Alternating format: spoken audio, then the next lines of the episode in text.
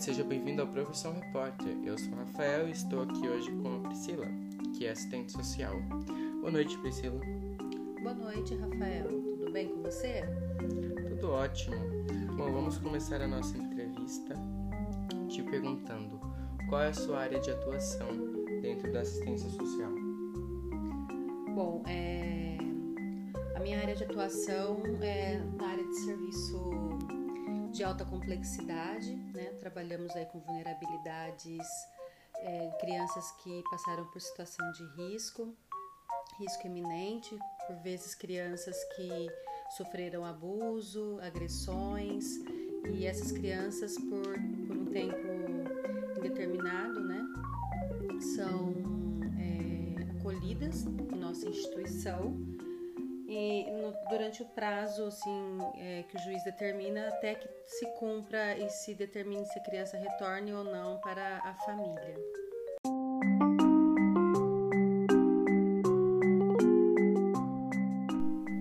Bom, então você trabalha nos chamados orfanatos.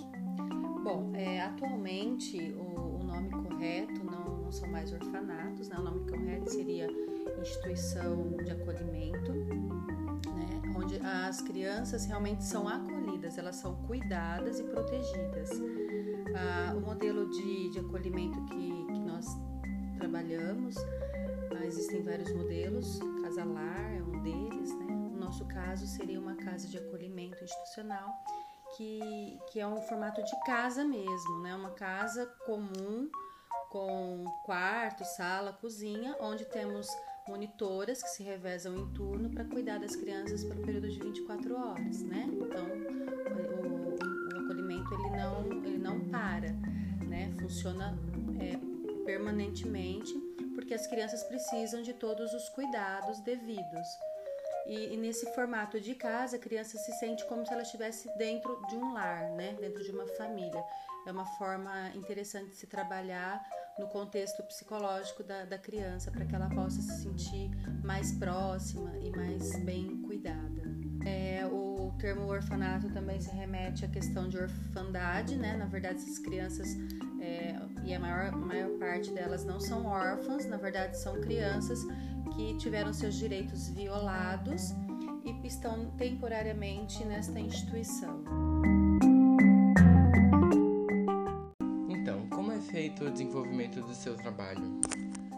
Os assistentes sociais que trabalham em instituição de acolhimento é, têm por objetivo, além, né, óbvio, de cuidar das crianças e adolescentes que ali estão, também trabalhar com, com as suas famílias, né?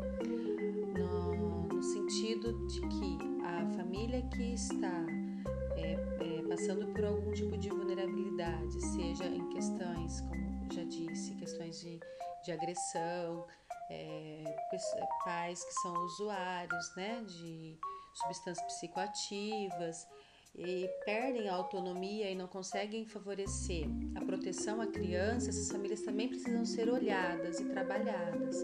Né? Então, nesse sentido, nós buscamos o fortalecimento desses familiares em vistas de que a, assim a justiça possa avaliar se há possibilidade ou não de retorno dessas crianças ou adolescentes para a família biológica. Então vocês fazem basicamente um intermédio entre a justiça e a família? Digamos que sim, pois o acolhimento institucional ele responde para a justiça. Então nós estamos diretamente ligados às crianças e aos familiares é, mesmo porque as crianças têm direito a receber visita da família, é, inclusive visitas semanais. Nesse sentido, nós conseguimos também trabalhar diretamente aos familiares. Não só nós, como também a, a rede, né? A rede, quando a gente remete a essa palavra rede, realmente é um trabalho é, como uma rede, todos trabalhando junto, que seriam órgãos também de proteção que trabalham com essas famílias nos territórios. Por exemplo, o CRAS, né, que é um centro de referência de assistência social, que fica no território, seria no bairro próximo à residência desse familiar.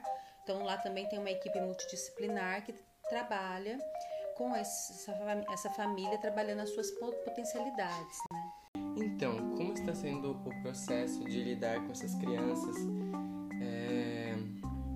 dentro de casa, nesse momento que a gente está vivendo da pandemia, da Covid-19, como é, está funcionando o seu trabalho? É, e assim, está é, tá sendo bem difícil, não está sendo fácil. É, dá pra gente ter uma ideia, né? Porque já não está sendo isola, isolamento social não está sendo fácil para ninguém, né? Para quem tem ali seu pai, sua mãe junto, né? No dia a dia, podendo cuidar e oferecer proteção. Agora imagina para uma criança, né? Na verdade, convivem mais ou menos em 10 crianças cada casa. Na nossa instituição nós temos três casas de acolhimento. E, assim, imagine 10 crianças convivendo dentro da mesma casa, sem poder ir à escola, fazer atividades extracurriculares, das quais também eles fazem, porque as crianças têm uma vida e uma rotina natural, como qualquer outra criança ou adolescente. Inclusive, adolescentes trabalham como jovem aprendiz. Então, assim, eles têm uma vida social também, passeiam muito. E, assim, de repente, tudo é tirado, né? Então, realmente não está sendo fácil. Nós estamos já com sete meses de isolamento, é, começando a flexibilizar lentamente agora.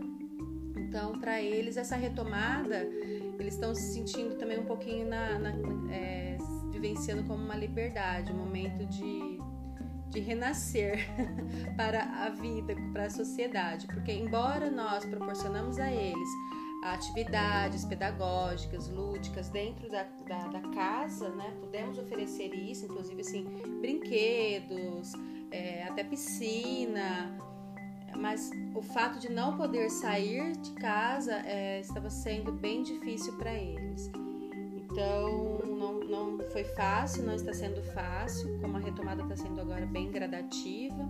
Eles estão tendo, retomando com aula de capoeira, né, podendo sair um pouquinho em lugares abertos, como parques, né? Então tá, tá sendo assim uma forma de minimizar um pouco desse sofrimento que eles estão passando. Inclusive ficarem impossibilitados até de receber visita dos familiares, né?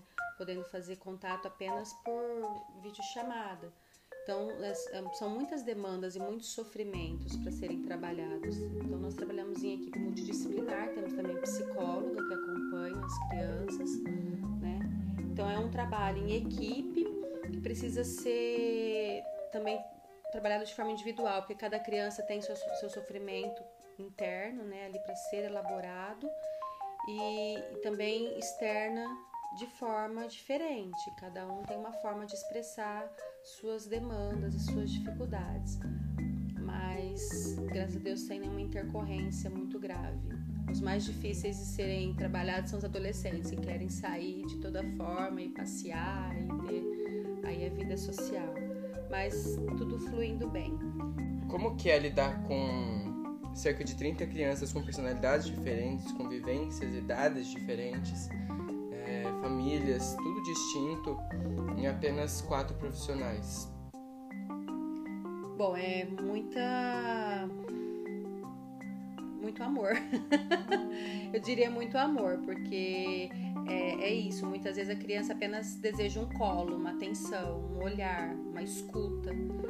Então é importante que se tenha sempre um olhar individualizado para cada um. Né? Como eu disse, cada um tem suas dores, suas dificuldades, histórias de vidas, né, muito, muito fortes, carregadas de muita, muita demanda de sofrimento. Então, o, tra tra o trabalho com realizado com amor é fundamental. Como eu disse, não é fácil, mas com muito amor, claro, né, competência e, e desejo de proporcionar o melhor para essa, essas crianças, né, em vistas de minimizar o sofrimento deles, é, é o primordial. Quais são os maiores problemas assim direcionados com os adolescentes, evasões, coisas do tipo? Bem, os adolescentes é, já estão num momento bem é, difícil, né? bem específico. Então já existe ali toda uma questão, uma história, todo um registro, né, no seu consciente, inconsciente. Por vezes alguns até já têm a questão de vivência de rua, é, uso de drogas, casos de adolescentes que estão envolvidos em tráfico. Então, é, a maior dificuldade é conseguir mantê-los no acolhimento. Por vezes eles tentam evadir-se, né? As fugas são assim é, praticamente constantes em relação a adolescente. Eles querem sair, há casos que querem sair para em baile funk ou quer sair para usar droga mesmo, né? E alguns casos precisam até de internação, né? E, e, por vezes o que acontece também é que devido a todo o histórico, tanto da criança como do adolescente, né, na verdade na fase da infância até a adolescência, quando chega nessa fase a, a, aparece muita questão de psiquiatria. Então há casos que é necessário também é, internações aí psiquiátricas ou até também no caso de uso de dependência química, né, em clínicas e centros terapêuticos é, para fazer um tratamento mais específico é, voltado para a área psiquiátrica e psicológica.